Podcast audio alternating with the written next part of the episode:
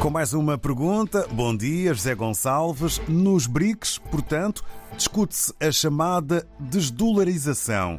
Qualquer moeda pode substituir o dólar ou outra importante? Não, claro que não é qualquer moeda que pode substituir moedas fortes com muito peso nas trocas internacionais e até na fixação de preços como moeda de referência. A desdolarização da qual se fala e vai-se falar hoje, parece bastante, em Joanesburgo, na Cimeira dos BRICS, é uma desdolarização dentro das relações dos cinco países.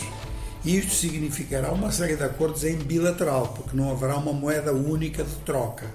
Nenhum dos cinco aceitará a moeda de um deles como uma moeda de referência. Então é uma operação até de contabilidade, em termos bilaterais. Ah, por exemplo, a Índia com a China, o Brasil com a África do Sul, enfim, dessa forma.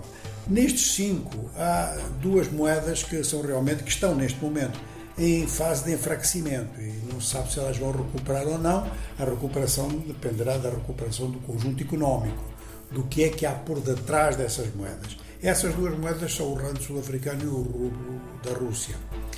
Enquanto que a rupia e, e o yuan têm uma certa força em virtude, primeiro, da força do próprio PIB de cada um dos dois, depois de serem aceitos em larga escala, não em total, mas em larga escala, nas trocas entre esses dois países.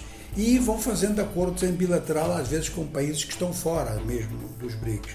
Portanto, nesses limites, a desdolarização ao fim de um certo tempo acaba por ser possível.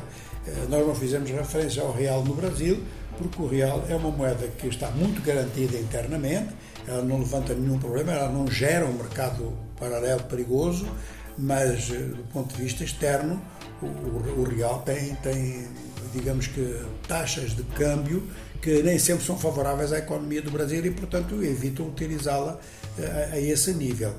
Há um outro aspecto que é importante, além da desdolarização dentro de grupos, é o facto de que o dólar também é moeda de referência para produtos importantes como o petróleo. E a sua substituição implicaria acordo de muitos produtores de petróleo, praticamente produtores de petróleo em todos os continentes. Agora, há um aspecto aqui que é realmente importante, é eh, o dólar já perdeu muito da sua força, não por acordos dentro de pequenos grupos, mas pelo facto de que outras moedas importantes têm vindo a emergir e que as dificuldades que às vezes aparecem nas finanças dos Estados Unidos, por exemplo, o excesso de dívida pública, embora os norte-americanos possam resolver isso com emissão de moeda, mas levanta sempre problemas. Mas, de qualquer maneira, a aparição do euro a resistência do franco suíço, que é algo muito importante, e depois moedas como as que existem na Ásia Pacífico, como o iene e como o dólar australiano.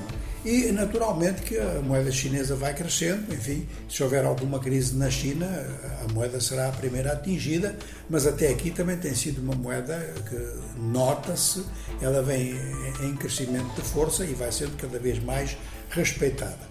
Este processo de mudança dos grandes paradigmas em termos de moedas aceitáveis internacionalmente é um processo muito longo. Ele está apenas no começo e, ao que tudo indica, no curto prazo, se for aplicada, é aplicada no quadro de pequenos grupos. E assim foi a economia dos nossos dias com resposta à pergunta feita ao José Gonçalves.